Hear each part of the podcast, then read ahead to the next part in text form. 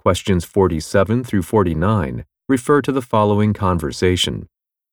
Good afternoon. I'm with Sparkly Beverage Company, and we're conducting trials of some new soft drink flavors that may be added to our product line. Would you mind trying some samples and giving us your opinion? Oh, I'm a big fan of sparkly sodas. I buy some of the flavors fairly often, actually. Unfortunately, I don't have time today. I have some errands to run, and I'm a bit behind schedule.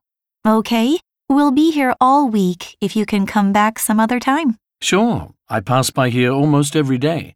I'll take part in your trials next time I see you.